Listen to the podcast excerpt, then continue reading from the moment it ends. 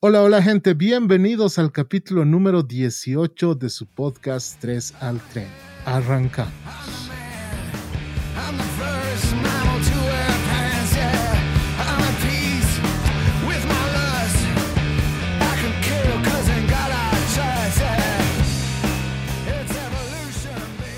Buenas vibras y buen rock and roll, gente. Es un gusto nuevamente estar con todos ustedes, esta vez en la sesión número 18 de su podcast 3 al tren. Como cada semana, estamos felices de estar otra vez acá. ¿Cómo estás, Juanjo?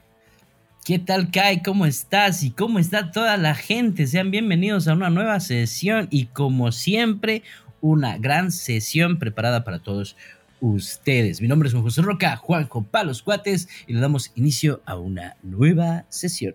En esta ocasión vamos a tocar un temita ahí bastante interesante que se ha estado dando en las redes sociales, y para esto queríamos tener una opinión femenina. No, hablar dos cojudos, ¿no? Sobre un tema, no. Ahora vamos a tener una amiga, una nueva amiga de la casa con toda la re buena onda. La está rompiendo en todo lado, como siempre. Le damos la bienvenida a la señorita Yumi Roca, bienvenido. Un eh, aplauso. Un aplauso para Yumi. Hola Yumi, ¿cómo estás? Es un gusto saludarte. ¿Cómo estás, Yumi? agradeciendo un día más de vida después de haber estado. No, y sigo con todos todavía, así que gracias, gracias. Esta, este puede ser mi última transmisión. no, me estoy siendo dramática nomás. Para comentarles un poquito a la gente, Yumi se ha dado el tiempito ha salido de su ataúd de resfrío para darnos chance de grabar un capítulo hoy. Yumisita querida, para la gente que aún no te ubica, que no te conoce, danos una pequeña presentación. Por favor. Tuya, porfa. Soy Yumi Roca, soy comediante y actriz de cine y teatro. Eh, tengo 42 años, estoy haciendo comedia desde hace 8 y más. Eh, ¿Qué más les puedo decir? He sido una cuarentona en cuarentena, he empezado a hacer comedia stand-up, que son los monólogos de observación. Me ha ido muy bien gracias a que esto empezó a crecer rápidamente. Soy de la primera generación de Javicho Soria, soy de la primera tanda de los talleres y bien, nos ha ido bastante bien. Súper, súper. El rubro ha crecido, he pasado clases eh, de todas las artes escénicas posibles para mejorar técnica, para estar apta para todo He asistido a varios castings, he conseguido papeles tanto en películas, en series, cortometrajes y en obras de teatro también. Ah, buenazo. Pero antes de ser comediante, ¿ya eras actriz o te dedicabas a otra cosa? No, no, no, no. Fue todo después. Primero, primero fue la comedia. Y después de eso vi que se necesitan más herramientas en escenario y por eso empecé a complementar con todo, con todo lo que se podía. No, sí, es, es la verdad, es el, el, stand-up te abre muchas puertas, además que tu mente se expande, ¿no? Si empiezas a pensar en más cosas. Claro, pero hay que tener talento, ¿no? O sea, ella tiene talento. Obviamente. ¿No? sí, obviamente tienes Más que, talento, o sea, aparte del talento, tienes que tener depresión, uno que otro trastorno mental aparte, ah, aparte, muchos traumas. Claro, seguro. Eso Porque entra. la gente no quiere escuchar tu vida feliz en el escenario. O sea, si empiezas a renegar, si te empiezas a quejar, si, si les haces notar qué tan cojuda puede ser una persona, o como tú, digamos, ante ciertas circunstancias, la gente lo disfruta. Y es bueno, es saludable, porque el stand pero invita a la gente a que se reía con, conmigo, de mí. De mí. Entonces, exacto. Entonces, en los, en los requerimientos profesionales de, de los teatros, así. alguna cagada en la que vida. Que tenga TDAH, que tenga TOC, que tenga. exacto, exacto. Así que. Que tenga alguna enfermedad con, y que, y congénita, que, que, le falte un brazo. Porque sí, ¿no? En, en otros países hay el cojo feliz, ubican en México. Es, claro, el, cojo feliz fue víctima del cáncer. El cojo feliz fue víctima del cáncer. Y la mayoría de los comediantes, cuando se enteraron de eso, lo que hicieron fue, puta, este cojudo va a tener más material para escribir, ¿no? ¿Eh? Puta madre, ¿Qué es lo que nos pasa a todos? Exacto. Claro. No falta quien le roban el celular y dice, pucha, ya va a hablar de eso. Entonces, ya sabemos sobre qué va a ir el material de nuestro colega según lo que le va pasando. Porque al final, desde el nombre. todo lo que nos pasa, cualquier tragedia, le aumentas tiempo, es igual a comedia. Ya. Claro. Todo. ¿Puedes, decir que tu es comedia es una comedia ruda o es más neutral como algunos estandaperos que tenemos? Es que no hay tanto neutral, todo el mundo tiene sus, tiene sus, sus, ¿qué se llama? Sus preferencias, ¿no? Hay gente que va por el humor Ya. negro, hay gente que va por la parte de, de depresión, digamos, hay gente que va por la parte de, de, de, enojo ante la gente, ante la sociedad, ante ellos mismos. Yo lo que hago es un poquito más de, no sé, pues se podría decir sarcasmo y, como te digo, conmigo, con algunas situaciones, porque el hecho de ser mujer más de 40 ya te da así, no tengo hijos, o sea, imagínate las preguntas cojudas que te hace la gente, ¿no ves? Ah, seguramente. Uy, ya se Claro. te ha ido el tren hace rato, ¿no? Claro, sí. exacto. y no piensas tener hijos vos, puta, debe ser la, la constante, ¿no? Igual los que tenemos Puta, sí. tatuajes, mi, cuerpo lleno de tinta, ¿no? Puta, casi me... pues ahí, Claro. ya ahí tengo ya mira. material para stand-up. Claro. Sí. Genial, genial y ha sido la primera tongada ¿eh? en la primera generación de cuando llegó Javicho, porque el precursor del estilo se podría decir que ha sido Javicho Osorio. Felizmente lo hemos tenido Sí. Sí, en el primer capítulo ¿no? de la temporada. Y Sí, lo, lo hemos pasado bastante bien. También hemos estado con Pablo Osorio, otro colega Sí. tuyo, la Leila. Y no, y hemos estado, hemos ido conociendo de a poco todas esas cosas, ¿no? Entonces, Claro. Bueno, Yumi, excelente. Muchísimas gracias por aceptar de nuevo. Y bueno, Sí. vamos a plantear la temática del día de hoy. Ya. A En ver, ¿de muchas, en muchas redes, hay muchas redes, en muchas publicaciones he visto que los hombres estamos siendo vistos de otra forma, ¿no? Hay Como una- carne, como carne. Al Juan Vamos no a llegar creo, a eso. pero ya. Vamos a llegar a eso. Pero hay, me ha nacido esta, esta premisa desde que he visto el video hace tiempo ya de una muchachita que dice, me caga que los hombres no los puedas tratar bien porque ya piensan que les estás tirando el pedo. ¿no? Realmente Mm. hombres no los tratan bien en, sus, en su vida para que piensen que una, una amabilidad es tirarles el pedo. Uh, Y ahí se abrió el debate, ¿no? La, la- se abrió el hilo en Twitter, en todos lados, la caja de Pandora, todo el mundo opinado. Muchas mujeres le daban la razón a la mujer. exacto. Es que hay, un, ah, hay una frase, hay una frase que se adecua casi a lo que tú dices. Lo que pasa es que el hombre va con quien puede, la mujer con quien quiere, ¿no ves? Entonces, tal vez es por eso que hay infinidad de casos, ¿no ve? Hay infinidad de casos.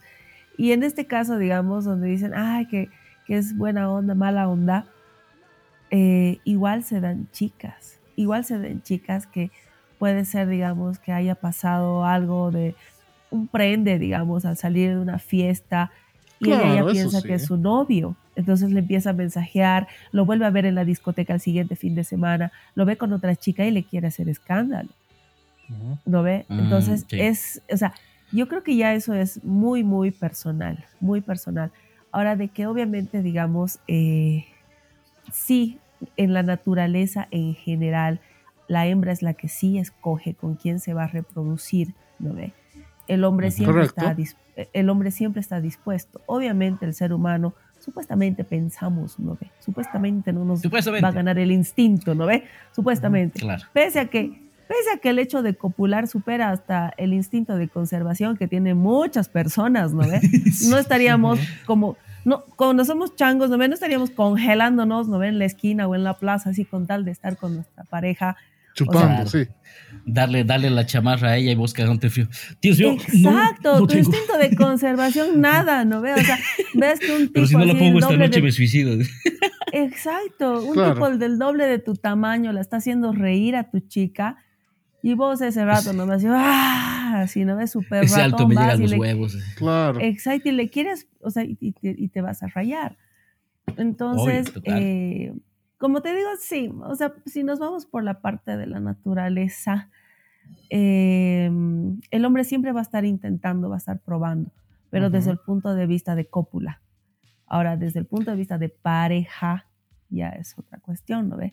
Al igual que Claro. las mujeres. Las mujeres no estamos hechas de piedra, o sea, también, digamos, no necesariamente vamos a salir a copular cuando estamos ovulando, ¿no ve? tenemos todo el resto del mes para divertirnos. Correcto, sí, sí. Lo que saca cuentas, ¿no? A ver, para. Verga. Haciendo La cagué. otro susto más del Juanjo, no puedes. Puta. ¿Cuántos ¿Cómo son ya? le- ¿16? 16. Puta madre, ya tengo un equipo de fútbol con suplentes, ¿no? Con suplentes pasa pelota. Yo lo que te decía, Yumi, es eh, dando a conocer más que todo esta, esta sensación y este dicho que más que todo se ha, se ha tornado muy fuerte en las redes sociales de los clásicos hombres alfa y hombres beta, ¿no? La categorización clásica de las mujeres hacia los hombres. Y de los mismos hombres también muchas veces que decimos, ay, este, este cojudo es un beta, digamos, ¿no? Claro. Pinche beta. Alguna vez lo he hecho en mi Inferior. juventud y alguna vez lo he hecho también recientemente. Pero es una cuestión, eh, no sé si por rabia o por alguna cosa. Lo que molesta es que, así como muchas veces es horrible y a mí me parece horrible que, que se categoricen a las mujeres como que se, une, se reúnen un grupo de cuatro nerdentales y pasa una chica, eh, siete. así. Pasa otra chica, Mierda. 8.5. así. Y el huevón Se no llega hace, ni a y dos, ¿no? Juanjo, ¿no? me vas a dejar mentir, se hace, se ha hecho en la juventud y se seguirá haciendo y se sigue haciendo. Es algo estúpido, pero se hace. Y ahora las mujeres pasan y hacen lo mismo con los hombres. A ver, aquel tiene pie grande, aquel tiene la mano medio, está medio manudo. Claro. Sí, ¿no? Antes, antes no escuchaba tanto. O sea, la naturaleza es hermosa, la naturaleza es hermosa y así como ves un caballo de raza, un, un perro de exposición, ¿no ve?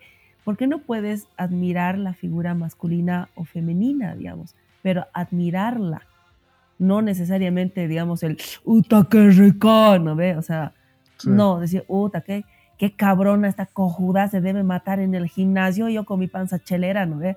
O sea, eh, eh, esas cosas, digamos, que no necesariamente tienes que decirle, ¿no? Y eh, siempre está esa competición que, no sé, es fruto del machismo. El machismo no solamente jode a la mujer, también ha jodido a los hombres. El machismo es que Claro, les pone la vara alta de ser los proveedores, sí o sí, por ejemplo, a los varones. De, de- o sea, de, de ser, digamos, el, el sustento, de ser la parte fuerte, de ser todo, digamos, lo que a veces tienen que ser, o sea, tiene que ser compartido, ¿no? Es que O sea, eso es un el hecho de que un hombre no pueda llorar, el hombre de que un hombre no pueda llorar con sus amigos, de que no pueda decirle, puta hermano, estoy cagado por esta cojuda y llore. Eh, lo que hacen es decir, Sí. puta, estoy cagado por esta cojuda, vámonos de puta. Pero hay hartos ¿Por qué? culos. ¿Qué estás llorando? cucú? Exacto. Hay más culos que estrellas, dicen, ¿no? Exacto. Sí, pero Yumi, total. es, eh, es un pretexto interesante. Bueno, no que tú lo estés diciendo, sino que mucho se ha visto decir, ¿no? El hombre por naturaleza es proveedor, por lo tanto tiene que llevarme a un buen lugar. Y es porque les conviene, porque el hombre por naturaleza también es polígamo. Y eso no les conviene y eso no lo van a decir. Entonces, eh, es una forma de buscar la conveniencia de cada quien. Y Pero eso... que son muchas construcciones sociales y también psicológicas. O sea, he visto que supuestamente el ser humano no es un, un ser monógamo, ¿no ve? No, claro Hay que otros no. que dicen Ni que hombre ni sí. mujer. Exacto, pero supuestamente va eh, de acuerdo también a la construcción social y de culturas. Un, un- un- un ejemplo clarito, no todas las culturas sexualizan los senos femeninos, por ejemplo. No están asociados Ok, al sí, sí, sexo tienes en toda la muchas razón. culturas. Entonces, eso va a depender, digamos, de ciertos grupos, de ciertas personas que son fruto de cierta crianza. Ahora, eso de poner, digamos, calificación que tú decías a los chicos, es porque no falta quien dice, ah, estos cojudos hacen eso con nosotras, también lo vamos a hacer.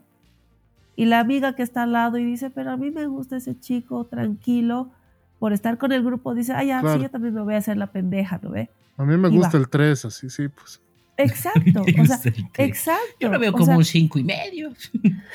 sí.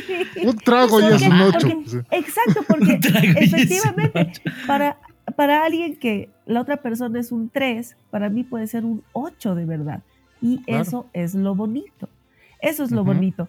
Hay justamente esto que recién estaba eh, leyendo, viendo, el factor de histocompatibilidad, que mientras tienes más diferencia genética con alguien, diferencia pero que es compatible al mismo tiempo, hay más atracción, más allá de lo físico.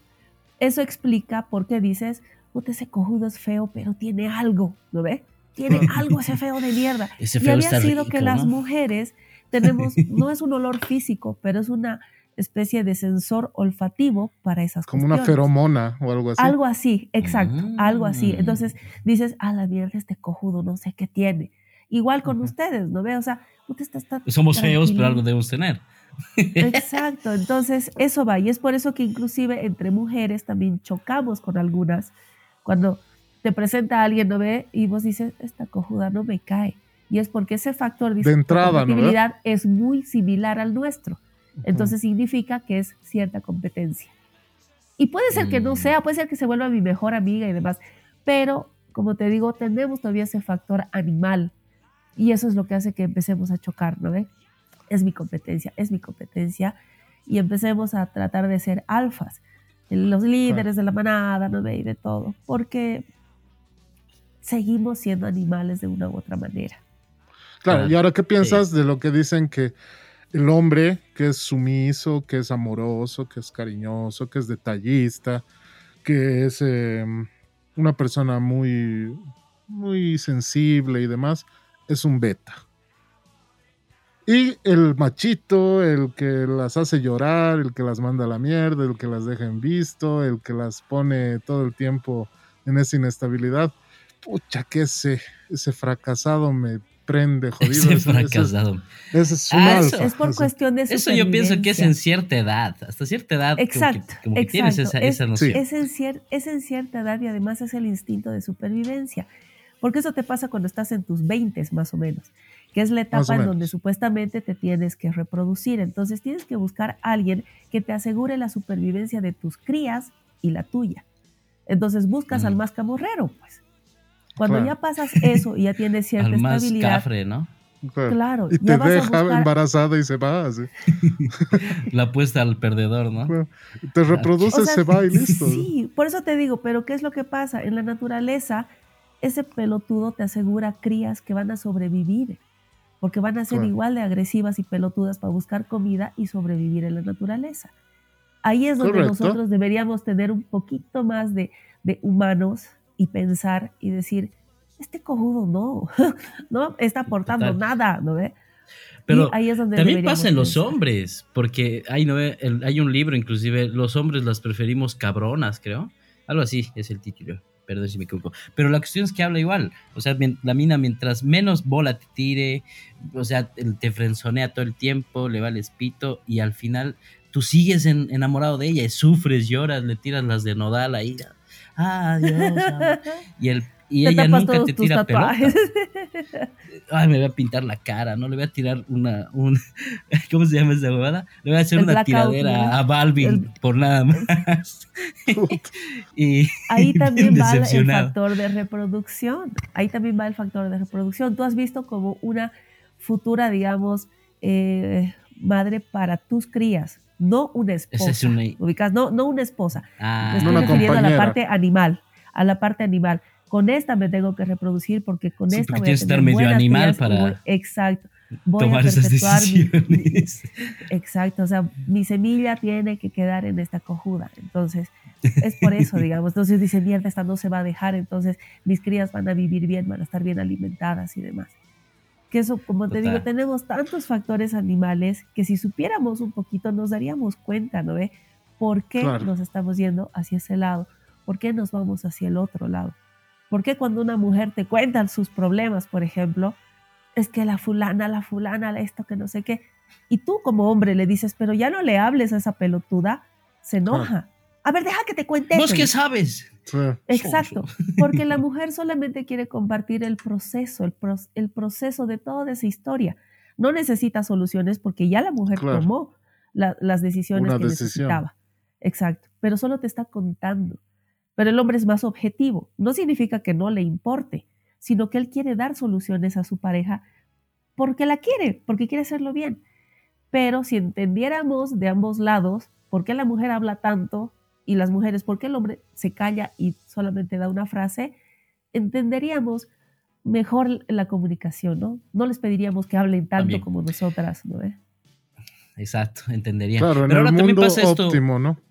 Esto pasa también pero con los niños, ¿no? O sea, si a un niño, aunque sean entre dos niños varones, le das un juguete y luego se olvida de ese juguete y lo deja ahí y viene otro niño y recoge ese juguete, el otro total, en, en ese momento va a decir, no, yo quiero otra vuelta ese juguete y se van a pelear por ese juguete.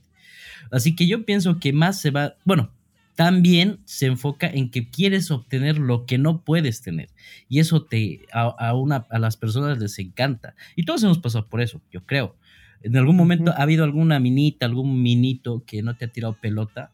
Y cómo este feo de mierda me va a decir que no a mí, ¿no? Y, o esta fea, ¿qué se cree? Esta vinchuca y no me va a hacer caso.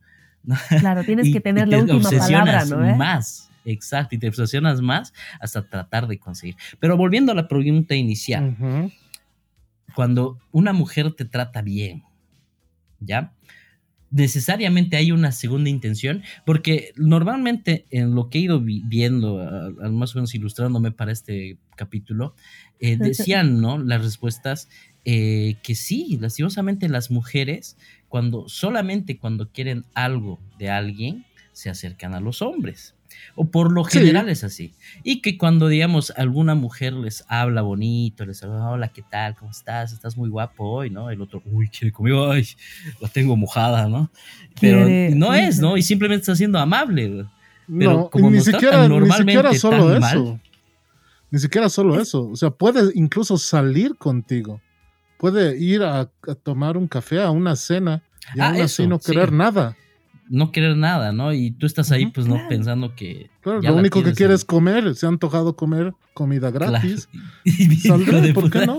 No siempre gratis. Pero no es la realidad. veces- Pero hay, hay algo de malo en que, digamos, si nace de ti querer invitarle, o sea, o es que tú nunca has No, no, no, invitado no me refiero a eso. alguien sin, Me refiero sin a querer que un final feliz. aceptar, digamos, digamos yo, Yumi, te invito, vamos por una a cenar.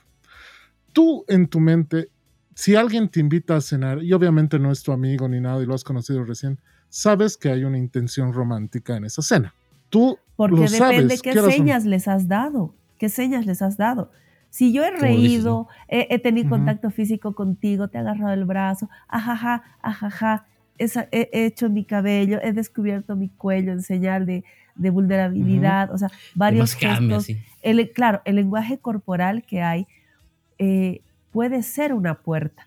Pero ¿qué es lo que pasa? No, no, no, estamos en la cena, estamos en la cena y me doy cuenta que eres un pelotudo y ya no quiero nada, entonces ahí digamos como que ya no fue, mi intención no era digamos hacer un soldado caído. Te voy a poner la figura diferente. Mira, eh, ver. Nos conocimos hace un tiempo, no solamente hablamos un par de veces y demás. Ya. Fuera de las señales o no señales, eso ya es algo implícito que suele suceder o no va a suceder. A pesar de eso, yo te invito a una cena. Y te digo, Yumi, Ajá. vamos a cenar. ok. Ajá. El momento en que tú sabes que yo te estoy invitando a cenar, ¿qué es lo que piensas? Que te tengo que conocer mejor en caso que haya algo Ya, más. pero tienes en mente de que yo tengo cierta intención romántica al invitarte a cenar. Sí, Ya Sí. lo sabes, ya lo ya está concebido de que yo estoy te estoy invitando a Es que cenar de- por una intención depende, romántica. es que depende el trato inicial, como te digo. Porque Claro, claro. te eh, puede invitar otro, o te puede invitar otra persona que igual has conocido recién, se pueden llevar súper bien, te invita, pero te das cuenta que ese romanticismo se, se vuelve en amistad y no en, en algo platónico ahí, más allá a de eso me voy. Ahí terminamos, digamos, la figura que te voy a mostrar. Tú decides si aceptar o no, depende a cómo nos hemos conocido previamente. Ajá. Ahora, si no existe ningún tipo de química, el, yo diría que más del 50% de las mujeres no acepta la cena, ¿ya? No acepta y dice, bueno, él tiene una intención, yo la verdad no conecto con él y no quiero conocerlo más, por lo tanto, no acepto la Ahí cena. la corta. Ujú. Ahí Sí. la corta. Pero hay muchas mujeres que dicen, estoy aburrida, no tengo con quién hablar, me ha invitado a una cena, comida gratis, y salen. A pesar de saber que ella no quiere nada, y que él sí quiere algo con ella. Y lo hacen. Claro, porque tiene la opción. Si tú no te has dado cuenta que ella no quiere nada y sigues invitándola, yo creo que ahí ya respetas el hecho de decir no. Claro. Ese es el problema. que el hombre muy el- pocas veces se da cuenta. No, es que muchas veces a veces si se da cuenta y hasta le dicen de, de frente, no, a ver, brother, no, te vas a la mierda, no quiero, tengo novio, no jodas. Pero vas a ser mía. Hasta Ah, las claro, esos ya son los boludos, digamos, ¿no? Pero hay, viejo, o sea, no, no es que. Ya un 50% Sí, los que siguen y también siguen. hay que, que son imbéciles y Claro, les los dicen intensos, como- ¿no? Ah, exacto, ¿no? Como ese, ese TikTok que me mata, ¿no? El hermanito de, de puta madre, de, esa, de, una iglesia ya. Dice, usted va a ser mía, porque por Dios lo dice, ¿no? Es una calle de risa. Lo voy a poner aquí para que lo, No lo he visto, lo vas a que poner para que lo vea la gente. lo voy a poner, lo voy a poner. Vamos a poner aquí un cachito. Y, pero es muy bueno y es totalmente la verdad, porque no, la mina no le tira ni el, ni así Claro. de interés, y el otro súper intenso va y le va a seguir. Y va a repetirse lo que les decía hace rato Claro. el hombre o la mujer a veces quieren lo que no van a tener. Y ahí está el problema de por qué queremos también al, al, al cabrón que nos jode, a la mina que nos deja cagados, que nos frenzonea y no, no encontramos esa salida, ¿no? Porque nosotros, nuestro, desde lo más adentro, queremos obtener eso porque quere- lo necesitamos. Y es una Es que obsesión. hay algo muy cierto, Juancho. Es que por más racional que sea el, el ser humano, jamás va a poder eliminar la naturaleza. O sea, siempre va a haber su naturaleza ahí latente, siempre va a estar. Entonces nosotros podemos decir, yo soy el hombre más inteligente del mundo, pero aún seas el hombre más inteligente del mundo, tu naturaleza te va a llevar a ciertas cosas. Y es demostrable con, tanto con mujeres, tanto con hombres. Somos animales, somos animales que tenemos una naturaleza con la cual no vamos a poder luchar jamás. Claro. Como una vez dijo Cleopatra, podrá ser el hombre Ujú. más sabio del mundo, pero sigue siendo hombre. Pues sí, Entonces también tiene que ver con el autoestima.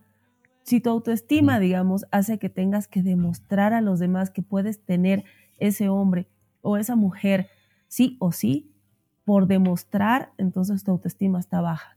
Si tienes el autoestima suficiente para decir, va a la mierda, o sea, no me dio bola, me cago, entonces ya está. Ahí también, También. o sea, además de, Claro. digamos, el instinto animal y todo, dentro del raciocinio está la autoestima. Mucha, La sí, autoestima como, igual nos juega en contra, guaso. sí, por ejemplo, a mí, perdón a todas las personas que sean amigas mías, amigos míos, que todo ¿Qué el hecho? fucking tiempo están publicando que nos hemos ido a besar al montículo, que me ha comprado chocolate, que me ha llevado al baño, que me agarró el cabello cuando estaba vomitando. Pucha, eh, ya, o sea, una, una demostración que están viajando ya bonito, digamos. Felicidades, tengan buen viaje. Pero todas y cada una de las cosas solamente demuestran, como tú dices, baja autoestima. Porque a la semana siguiente o al mes siguiente están peleados o ya no están juntos y cosas así. Claro, si es por Em, demostrar ya no. no Claro, es Claro. más una cuestión de quiero demostrar a la gente que mi relación es perfecta, pero por detrás nos estamos agarrando a cocachos con el celular, ¿no? O sea, es complicado. Mm, total. Pero, pero al final de cuentas, el, el tema de la, del instinto también hay que saber controlarlo, pues, ¿no? Porque si, te- si nos basamos al tema de los instintos, cualquier cosa es permitida ya, ¿no? En- No, no, no. De Una alguna cosa manera es tenemos que instinto, otra cosa es eh, naturaleza, digamos. Exacto, exacto. El instinto es otra y- cosa. Obviamente, el instinto, cuando nos están atacando, se nos va a salir el instinto asesino y vamos a tener que defendernos como sea, ¿no? claro. Claro, ade- Pero por eso- además, o sea, no porque tengas el instinto de cagar le vas a tirar en la calle, ¿no ve? O sea, ahí tu Claro. raciocinio te dice que tienes que ir a buscar un baño. Claro. Hay que nomás buscarle en algún momento el, el, el raciocinio de todo esto. Y pienso que eso llega en algún tipo, en algún momento de la madurez, se podría decir. Porque he visto también un post, no sé qué tan cierto será. Soy como tía que leo un post y lo comparto ahí con mis sobrinos y con fotitos de piolín. En el Y- Facebook dice, a El Facebook he visto un post, ¿no? Claro. una fotito he visto en Facebook que decía que las personas tenemos tres amores. El primer amor, que es súper intenso, donde pierdes la cabeza, eh, el amor tu primer amor, pues, ¿no? Cuando has estado en el colegio, con esa minita que no te podías soltar, ¿no? Con el brother ese.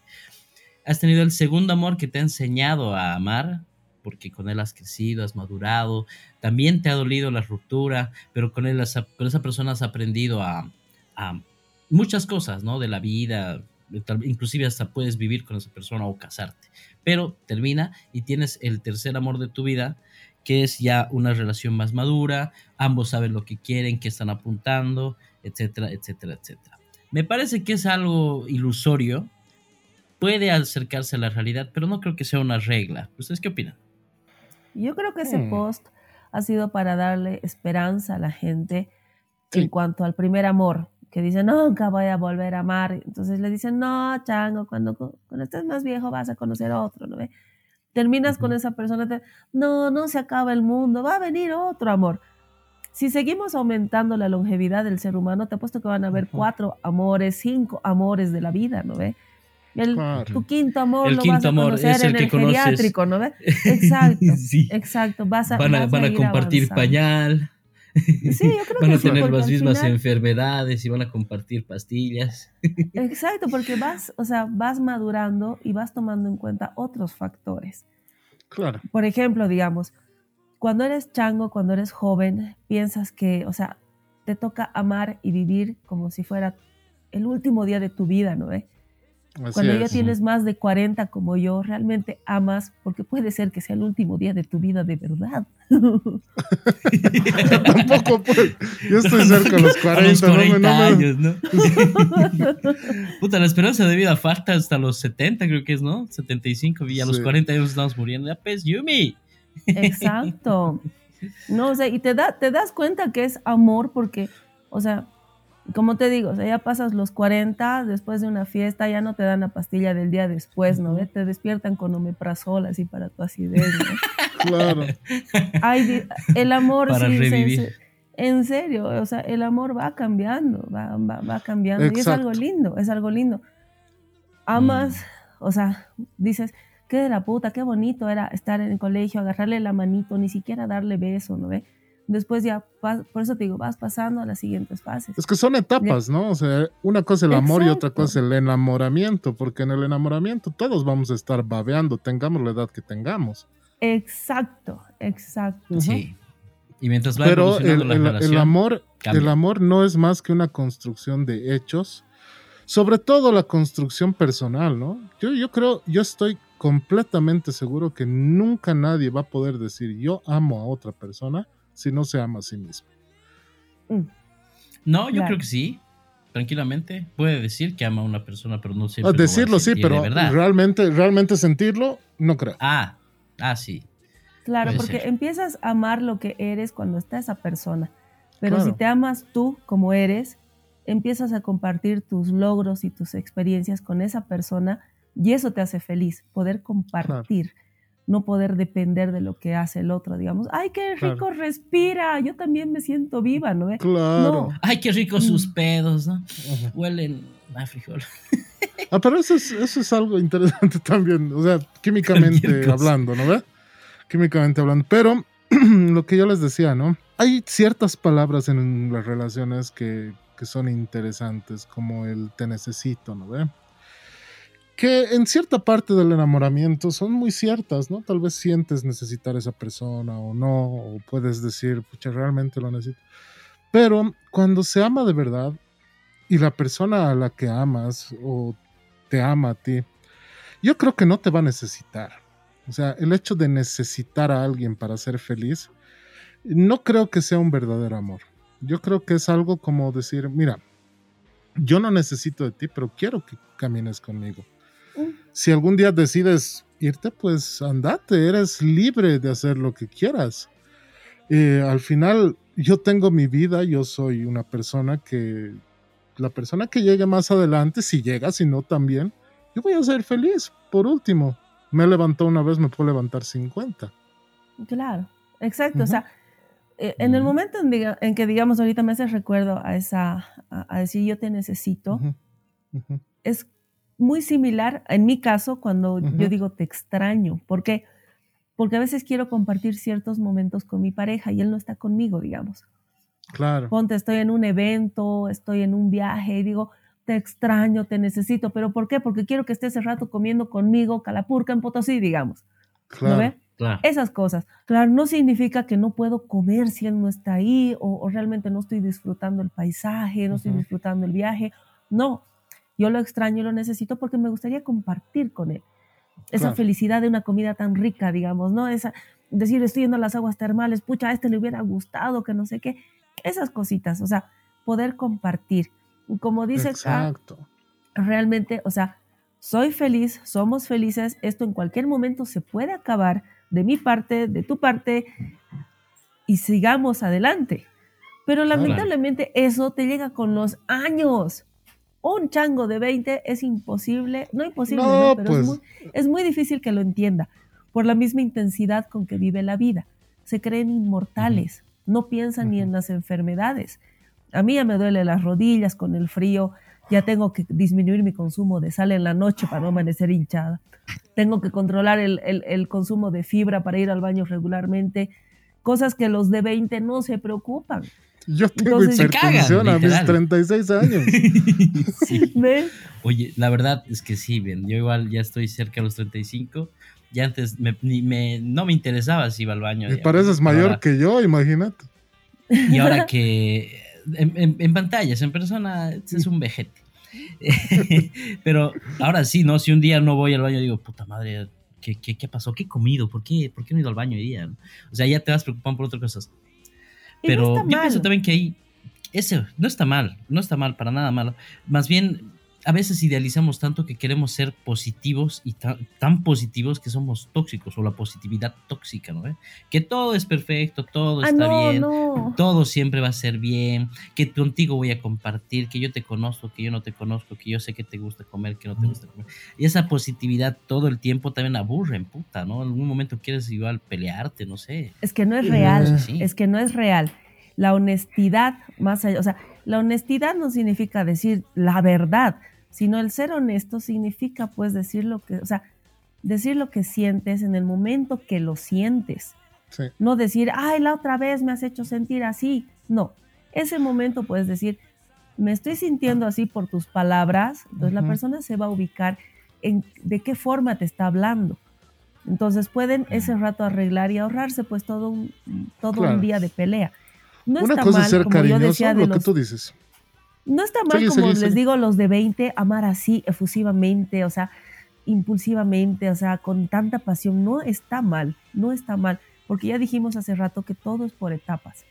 Y cuando Claro. ya llegas a otro nivel, a otro nivel de edad o de madurez que no siempre está asociado, ya piensas que lo único que quieres es que no te jodan, nada más. Porque yo me acuerdo cuando tienes 20, puta que es lindo el drama, ¿no ve? Es lindo llorar, es lindo mensajear hasta que hasta, hasta, hasta que le llenas el chat. Es lindo llamar y colgar, es lindo escuchar canciones y llorar.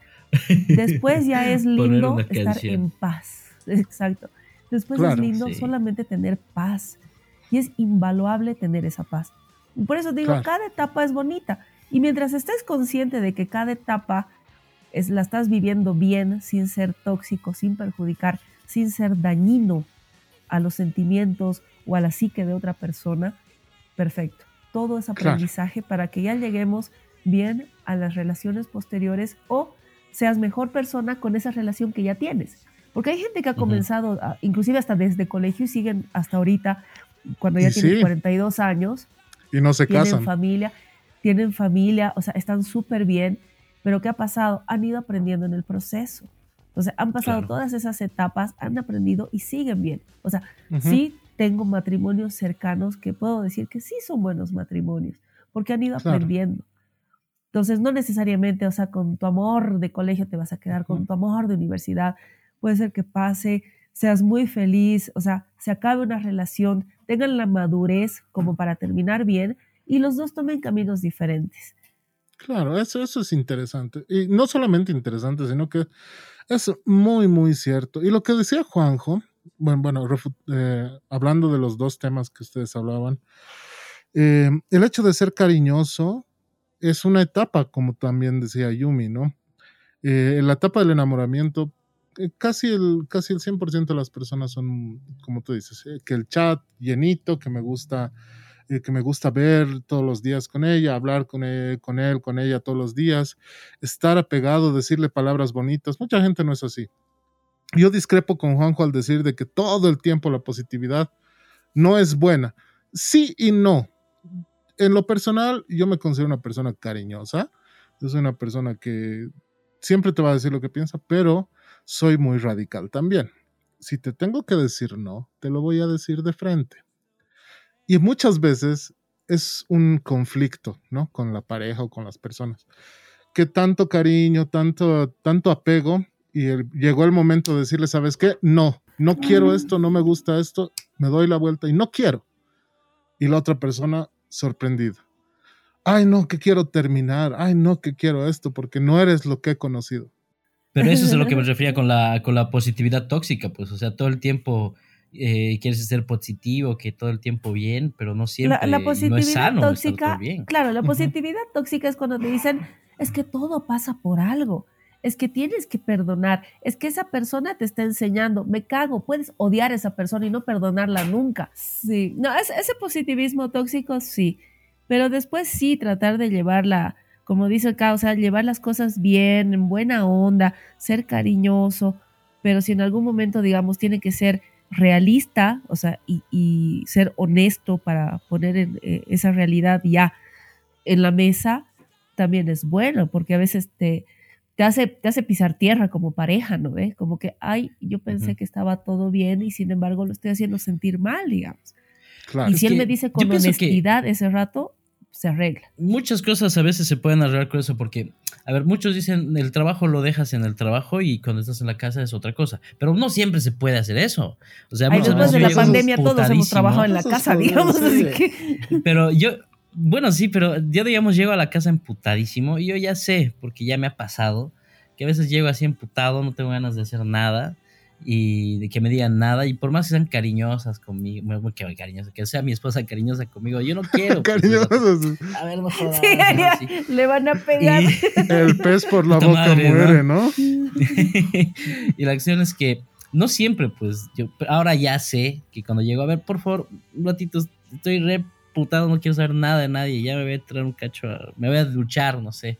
Y hasta eso se me va pasando y estoy calmado. Ya saben que tampoco no me tienen que insistir porque saben que es una que es soy una que es una dinamita, ¿no? Y la mecha está cortinga.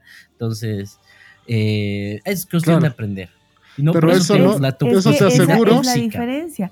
Cuando una mujer llega de su trabajo igual emputada, te cuenta todo, ¿no ve? Desde que se ha subido al trufi, desde que ha llegado al trabajo, desde cómo le han jodido, le han puteado, le ha ido mal, cómo ha vuelto, cómo se ha bajado del minibús, cómo no tenía cambio porque como te dije en un principio, necesitamos compartir el proceso. En cambio, ustedes no, ustedes lo procesan dentro de su cabeza. Y no significa que no quieras compartir con tu esposa. Estás feliz de llegar a tu casa, de que se preocupe por vos. Pero ese sistema de comunicación es diferente entre hombres y mujeres. Nosotros decimos en nuestra cabeza muchas veces, prefiero no cargarla con mis cosas y salir con una sonrisa. Y ah, nosotras pensamos de que no nos tienen la confianza como para contarnos, no quieren hablar con nosotros, es que ya ¿no? nos quieren, nos están alejando. Pero si hablan de eso en un principio y decirle, mamita, como dice el K, no quiero cargarte con estas cosas y la verdad no me siento bien hablando, deja que se me pase, listo. ¿No ves? Claro. Entonces, nos va a costar, a mí me recuesta porque me pasa con mi pareja, pero contame, pero dime, pero y si yo te cuento, y si yo esto, ¿no ve? Pero de ahí a uno se va dando cuenta de que no, también tengo que respetar su sistema. Es la etapa en, la que, en la que están actualmente, ¿no? O sea, es la etapa de su relación, porque yo les aseguro que eso que me están diciendo en la etapa de su enamoramiento no ha sucedido jamás. Así estés emputadísimo, tú le vas a ir a contar y vas a estar con tu chica y vas a, vas a estar. Así estés encabronado, si tienes cita con tu chica, vas a estar ahí y le vas a sonreír y la vas a llevar a comer y demás. Obviamente, eso es intensidad y madurez. Lo mismo que la que la costumbre, ¿no? O sea, eh, hay un, una idea errónea de que la costumbre es mala para el matrimonio, para las parejas, para las relaciones, etcétera. Yo discrepo completamente. Yo creo que es un pilar fundamental. que la dinámica sea más segura, te vas a lo seguro en muchas cosas. O sea, la costumbre, digamos, que, que no sea una monotonía muerta, ¿no ve? Que no sea una monotonía muerta. Hay, hay, es que hay diferentes casos para todo. Y lo que yo siempre, digamos, trato de, de, de decir y de defender es que hombres y mujeres somos diferentes, no somos iguales. Definitivamente. Pero es bueno, la diferencia es buena, es bueno ser diferentes porque cabalmente, digamos, hace que sea, no sé, para mí sea ese complemento entre el silencio del hombre, el palabrerío de la mujer, ¿no ve? El, el ¿qué se llama? Lo o viceversa, porque también podemos encontrar. Lo proveedor que puede ser el varón al sentirse útil, al sentirse el macho protector y darle todo a su hembra, ¿no ve? y que la hembra diga, ya, este cojudo viene, me da todo, lo voy a tratar bien, lo voy a mimar, lo voy a acompañar, más allá si ella aporta económicamente o no, ¿me entienden? ¿No ve? O sea, no estamos hablando ahorita de quién da más plata a la casa, pero que el hombre sí sea, se siente, al menos en mi caso, no voy a hablar por las demás, pero en mi caso se siente bonito que un hombre te haga sentir segura, digamos, en decir, puedo llorar y este me va a escuchar. Me puedo sentir así como la más inútil al abrir un frasco y él me lo va a abrir. No necesito demostrar que, ah, yo puedo abrir todos los frascos de mi casa, ¿no ve? Si está él para ayudarme a abrir la garrafa, abrir un frasco, belleza. Claro. Yo puedo, ¿qué, ¿qué puedo hacer yo? Está viendo tele, me estoy entrando a la ducha, te traigo, no sé, no sé, te paso el heladito, te paso una cerveza, te paso, te caliento la comida, no sé, ¿no ve? Entonces, es cuestión de dinámica y, como dice el K, de las costumbres que ya uno tiene como pareja. Pero eso pues viene con años de experiencia de tropiezos y de aprendizaje. No todo es blanco y no todo es negro, ¿no? Porque, o sea, yo tampoco no podría decirte que, que la monotonía es totalmente mala y totalmente buena. Hay todos los días de algo tienes que mantener algo estable pero también hay días en los que te puedes dar el, o tienes que darte el, el, escapadita, ¿no? Tener una noche con tu pareja, no sé, darte una, una, escapada al cine, pero después la estabilidad de todos los días sirve, viejo, para generar una estabilidad en el, en el matrimonio también. Yo creo que existe una fórmula que yo la tengo en mi cabeza desde hace mucho tiempo. Bueno, mm, tampoco tanto, pero yo estoy seguro que puede funcionar para cualquiera puedes hacer lo que quieras y puedes estar en la etapa de relación con tu pareja que quieras. Mientras aportes más de lo que restas, esa, esa, relación va a funcionar. Si llega un momento en la relación en la que todo está restando, terminala. Es lo mejor. Porque no van a recuperar eh, ese, ese punto de relación que ya han perdido si ninguno de los dos ha podido sumar. En todos los días, si en la semana, siete días, tres nos hemos peleado y cuatro hemos estado aportando para crecer en la relación, esa relación vale la pena seguirla luchando. Si nos peleamos cuatro o cinco días de la semana, yo ya la pensaría mucho. Mm, yo la verdad en eso, no sé, yo tal vez soy chapado a la antigua, pero a veces digo, eh, a mí me gusta arreglar las cosas, no siempre eh, cambiarlas, ¿no? O sea, si, si tengo un, algo, un celular, no lo quiero botar si está mal, lo quiero arreglar. No sé por qué, tengo eso metido en mi cabeza. Y también ah, acumulador eres, pues. No, o sea, sí, sí me deshago, sí me de cosas, ¿no? Pero eh, hay cosas que sí siento que le puedo dar el valor para recuperar, para trabajar, para crecer. Porque si, si me voy a ir a las dos, ah, no, en una semana me he peleado tres veces y las otras cuatro está bien, no, me divorcio. no, pues es, que, es cuestión, es cuestión de análisis también, ¿no? No es tan radical. Claro, o sea, haciendo, haciendo, el análisis. No es tan radical. O sea, tienes que saber, hay cosas, hay obviamente red flags, ¿no? Indicadores donde si hay violencia, ni cagando, chao. Claro. Si hay abuso de algún tipo de cualquiera de los dos, igual, chao, olvídate. Tienes que ir alejándote de esa relación, que no va, no va a ir. Pero si hay otro tipo de cosas, ¿no? Que incompatibilidad de caracteres a veces, que se puede ir trabajando y ese tipo de cosas, que si ambos tienen la predisposición a, a mejorar y a crecer, entonces vale la pena Por más que Hay algo que para mí es bien importante y yo sé que me van a apoyar los dos. Si tú no eres No. prioridad de tu pareja, creo que no es ahí. Si tú vas a hacer un segundo puesto, esa persona te puede poner un segundo puesto en cualquier cosa. Entonces, tú debes ser una prioridad para tu pareja y tu pareja debe ser una prioridad para ti. Caso contrario, esa relación se está yendo en picado. Si- sin dejar de preocuparte tú. Yo estoy totalmente de acuerdo, mismo. pero, pero, pero, date cuenta que una persona inexperta en relaciones, por decirlo así, lo puede malinterpretar. Porque al decir, es que yo pongo de prioridad a mi pareja, ahí Ujú. pueden notar la pareja. autoestima baja, claro, la autoestima baja, que la persona ha dejado de ser ella con tal de darle prioridad a él. Ah, claro. ¿No ve? es Estamos hablando de otro tipo de, de prioridad. Correcto. Total. Exacto. Todo se sí, puede sí, sí. malinterpretar. sin todo. dejar de ser individual, ¿no? O sea, sin Exacto. dejar de ser persona por sí misma. O sea, yo soy individual, tú eres individual, tú eres libre de hacer lo que gustes, yo soy libre de hacer lo que guste, pero como pareja debemos ser prioridad del otro, Sí. ¿no? O sea, Sí, la juntos. Claro, equipo. Total. Eso, eso sí. Ahí está. Ahora, Esa es es- la ahora, cosa. eso de querer arreglar hasta lo último, hasta lo último, también es tu ego, ubicas, es tu ego.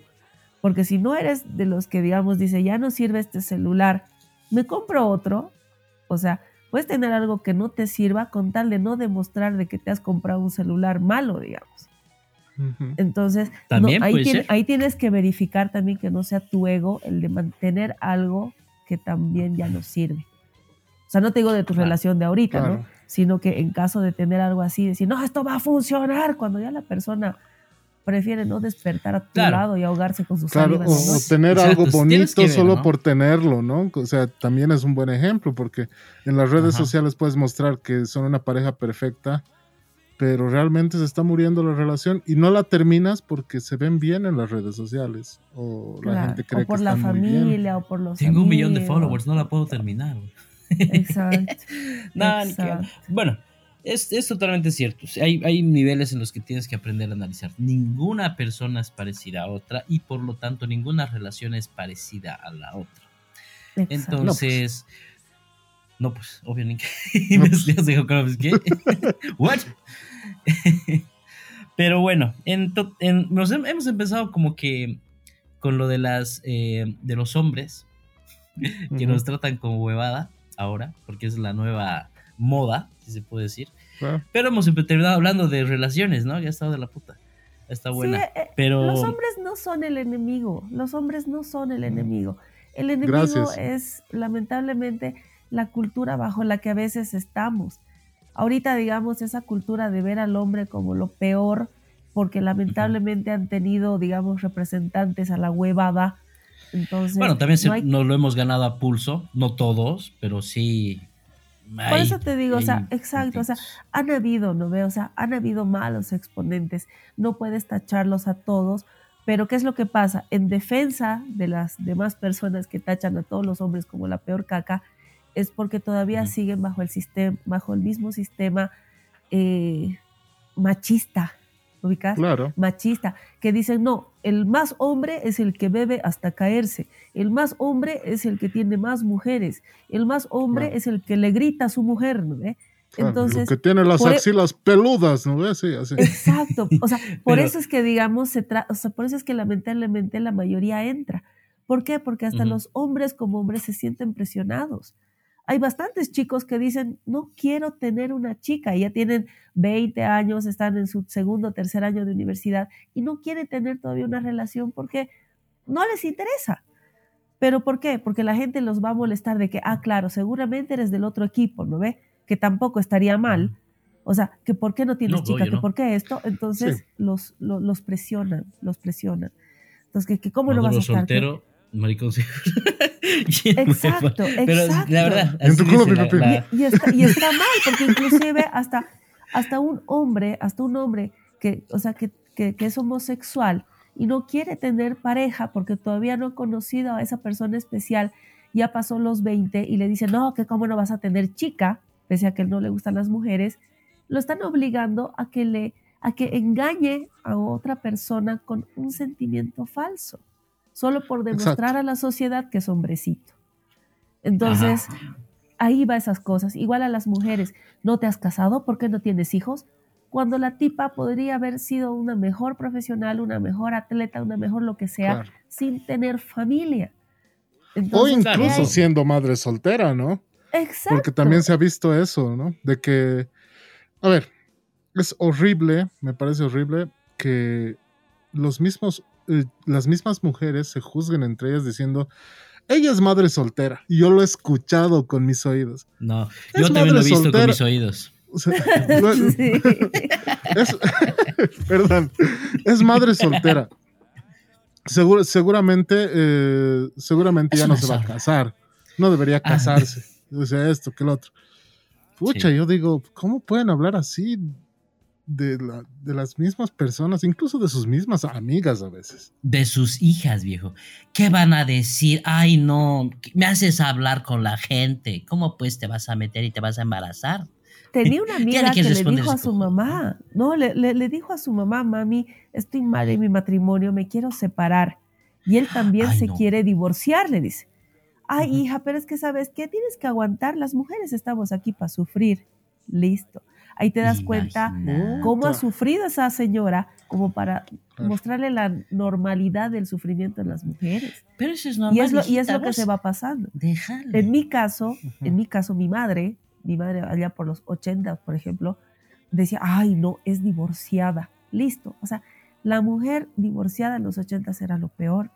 Allá Claro. por los Ujú. finales de los 90, a mi mamá le tocó divorciarse, pero ella ya cambió su mentalidad. Pero es que por tus hijos, que no- no, yo me estoy divorciando por mí, por mí. Y mis hijos no tienen por qué aplazarse en el colegio, no tienen por qué volverse maleantes, porque tienen su padre, porque obviamente seguía ahí, disque, y tienen su madre, así, que les va a hacer En marcar teoría, el ¿eh? paso. Claro, les va a hacer marcar el paso. Y efectivamente, o sea, ya, como que salí comediante, ¿no? Ya, no, ya, no, pues, no, no- salió manera, todo ¿no? bien a mi mamá. Claro. Pero para que Pero es una cuestión menos- cromosómica más que otra cosa, yo creo. por lo menos en 10 años le cambió el pensamiento a mi mamá, donde ya ser divorciada no era lo peor del mundo. Más bien fue una oportunidad Sí. para ella para ser independiente económicamente. La ha pasado jodido, pero Sí. ahora pues uh, disfruta su plata, disfruta su sueldo, se va a comer donde ella quiere, me manda fotitos, gana. estoy comiendo mi pescadito, mi pollito, que no sé qué, así, chocha. Entonces Claro. va cambiando. Y como te les digo, lamentablemente todo ese sistema también cae en los varones. No, Hay total. hombres que sufren, que se sienten demasiado, demasiado responsables, por ejemplo, cuando eh, embarazan a una chica. Y justo les toca a la chica mala, ¿no ve? La que cada vez les dicen, oye, mira, ¿sabes qué? Tengo que, tengo que comprar tal cosa, dame plata, dame plata, dame plata. Y son también las que hacen quedar mal en esta cuestión de las pensiones. Y si no, te meto en cana, digamos. Hay, hay, hay Sí, de todo no, eso lado. es jodido. Hay de todo lado. Y volviendo al tema jodido. inicial sobre de que si los hombres, sí o sí, digamos, si tienen al- algún buen trato, una chica tiene buen trato con los varones, creo que después de todo lo que hemos hablado, también depende de la edad. También depende de la edad, porque mientras más changuito eres, tú dices, la voy a lograr, la voy a lograr, la voy a lograr, ¿no? ve? Hasta, hasta encendiéndole el pucho piensas que ya la vas a lograr. Vas ¿Dónde creciendo y te vas dando cuenta, claro, vas creciendo y te vas dando cuenta de que las señales no son tan a favor de vos. Claro. Y la mujer también, cuando está changuita, dice, ah, este cojudo que me pague todo, por baboso, por calenturiento, ¿no ve? claro. Cuando ya vas creciendo, vas madurando, también dices, no, puta, no le voy a dar alas a este huevón, o sea, es buen chango. Porque es un digamos. arma de O es- doble o- filo. claro, o es un pelotudo, no quiero perder tiempo con él, yo estoy buscando Claro. algo mejor. Entonces, Claro. yo creo que va... O el mismo Claro. hombre hace eso, porque la la etapa también es así. Eh, entra ya con un hombre maduro, entra y no entra, pues, por más soltero que sea, no entra a estar buscando, como, como se dice normalmente, eh, chica para estar una noche con ella. No, muchas veces Claro. los, los hombres entran, entramos a un boliche, quiero tomarme un whisky y charlar con mi cuate o con el bartender por último y escuchar música. Y pasa que también las chicas se acercan, che, invítame un trago, o che, haremos esto, o ven a mi mesa con los amigos, o esto. Sucede. Porque. Y, a veces el, y a veces el hombre también rechaza eso, ¿no? Porque Claro, dice, y No, pero- mientras sea pero es- consensuado, mientras sea consensuado, si vos vas y buscas algo para una noche, la otra va, busca algo para una noche, se encuentran, la pasan bien, bomba, bien. Normal, claro. Ninguno se ha Claro, en teoría perjudicado, nadie ha prometido nada a nadie. O sea, nadie está mintiendo ese rato, ¿no ve? A ver, pero Entonces- pongamos esto así. Sí, ya. La edad que te dio un brother de, no sé, 53 años. Ya.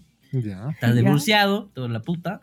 Pero se va a un boliche, a un pubcito, y se sienta a la barra, se pide su whiskycillo. y Lleva una changuita, una peladita de 25 años y le empieza a hablar. ¿Qué es lo primero que cualquier persona que esté en el boliche ahí y que los ve riendo y todo piensa? A ver, Por plata. respóndame. O sea, si ella se ha acercado, van a pensar que es por plata. Si él, o sea, O sea- si, él es, si él es el que se ha acercado a invitarle, van a decir, puta, este está en su crisis de Viejo los- verde de mierda, Sí, ¿no? exacto, viejo Claro. verde.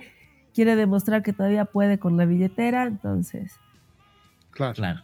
Pero es, es, es eso, pues, por eso. Ahí iba la inicial, ¿no?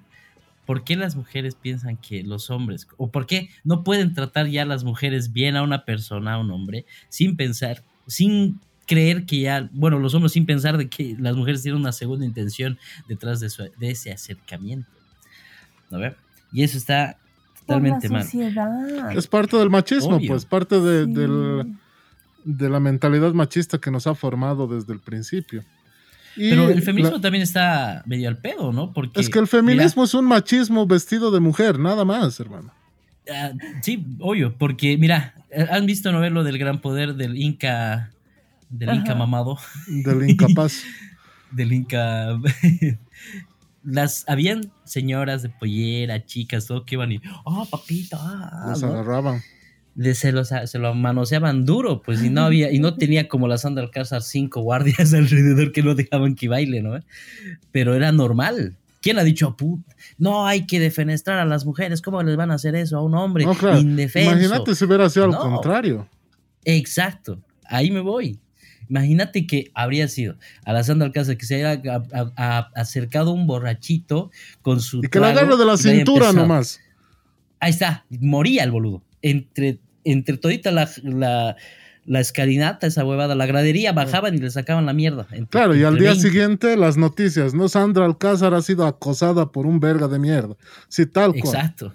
Ajá, total. Entonces, está feita la cosa para los hombres en algunos casos, ¿no? Sí, en algunos Sí, casos lo, bueno es que a ti nunca te van a acosar así. Con suerte se te acercó.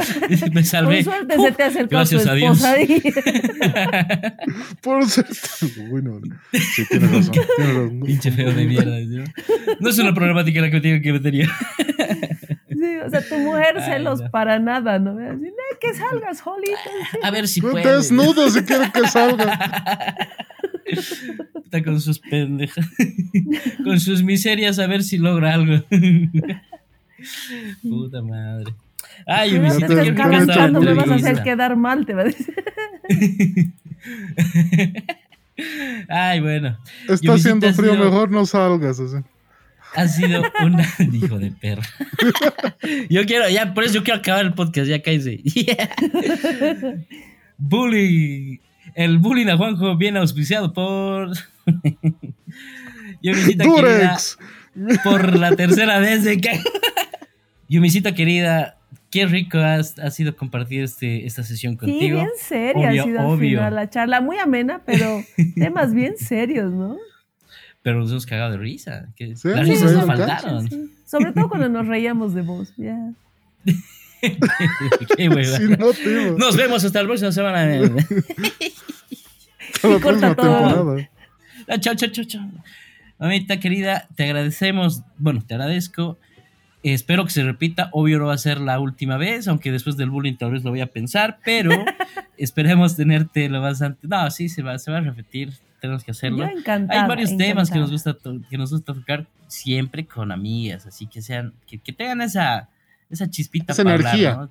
¿no? Esa energía, exacto. Que, que se agradece. así. Claro. aparte, ¿no?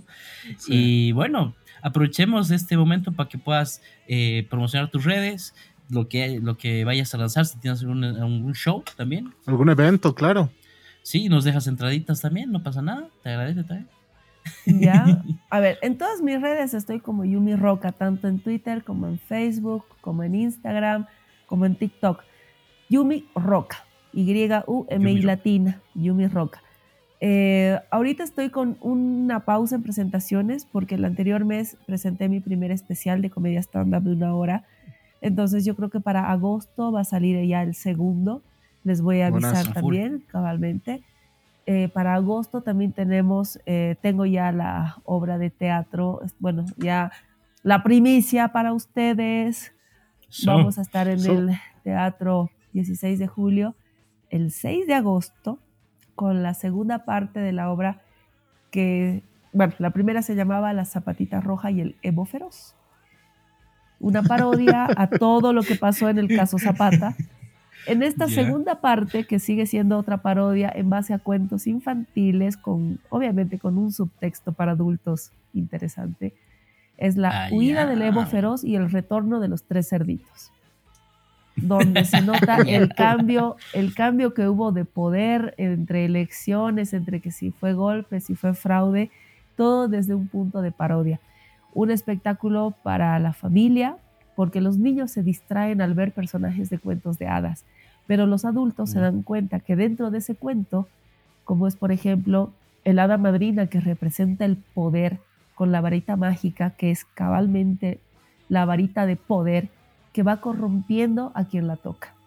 Entonces, mm, ha sido una obra muy controversial ah. antes de la pandemia, la verdad, ha dado mucho de qué hablar.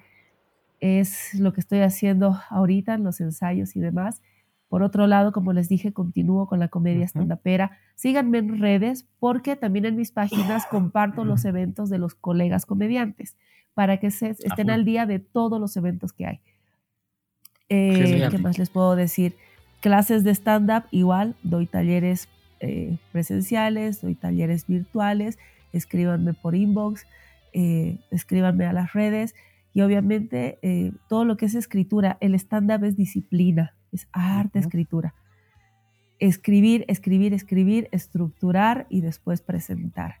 Mientras más fluido es el monólogo, cuando parece así algo natural, súper hablado, así de lo que me estoy acordando, es porque ha sido bien escrito y practicado. Ah, mira. Genial. Sí, porque, porque no es cualquier cosa, ¿no? No es cualquier cosa. No, pues, claro, porque, o sea, no, imagínate. No es chiste. una hora a escenario. Exacto, hacer humor es cosa seria. Porque en un principio cuando escribes no tienes que buscar ser gracioso. Después de darle la estructura, hacer el chiste del final es lo difícil. Si comienzas haciéndote el payaso, vas a parecer el borracho del cumpleaños de tu primo. O sea, mal, digamos. como yo, por ejemplo, ¿no? Entonces, nueva metafísica popular. Hemos creado, creada en tres al tren la nueva metafísica popular, ¿no? La comedia no es chiste. Sí. Hacer reír Tiene tanta verdad esa frase, de verdad. Hay que hacer una camiseta, ¿no? De verdad ha sido un gustazo, un gustazo bastante dinámico. El tiempo se ha pasado volando. Los dos igual han sido re excelentes eh, conductores. O sea, hemos charlado lindo, bonito. Bien. Eh, espero no haber molestado mucho con mi tos. Y mi recomendación, perdón, no me voy a callar. Sigan manteniendo las medidas de bioseguridad. Todos nos estamos resfriando por eso, porque hemos aflojado lo del alcohol, hemos aflojado lo del barbijo, hemos aflojado muchas cosas, muchas cosas. Ya no, eso no se contagia. No aflojen.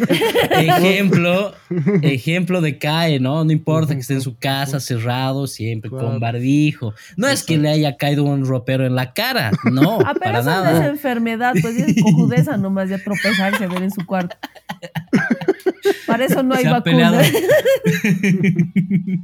hay, no hay vacuna para la boludez. Ahora sí me toca hacerte bullying. Gracias por darme el espacio, gracias por dejarme hablar, por escucharme. Como les dije, han sido una linda, linda compañía. Lindo no, gracias a ti, gracias a ti, Yumi. Realmente te quiero agradecer nuevamente. Es, eh, ha sido eh, muy bonito poder compartir contigo eh, este tipo de temas. Además que eres, tienes una energía súper, súper dinámica, súper interesante es la primera vez que yo hablo contigo, entonces a, pesar de eso hemos reído y nos hemos hecho la burla del Juanjo aquí arriba, entonces así, genial, brutal. bueno, yo, yo me voy a despedir de ti, Yumi, espero verte para agosto, seguro tenemos un, especial para que presentes la obra de teatro. Eh, y te, vamos a tener acá, más que seguro. Entonces, para toda la gente, gente, es un gusto. Buenas vibras y buen rock and roll. Yo soy Kai y los veo la siguiente semanita. Así es, gente, muchísimas gracias por haberse quedado con, todo, con nosotros hasta el final. Nos despedimos. Hoy se subió al tren mi prima Yumi Roca. Y nos vemos hasta la siguiente semana. Bye bye, mi nombre es José Roca. Juan los cuates. Bye.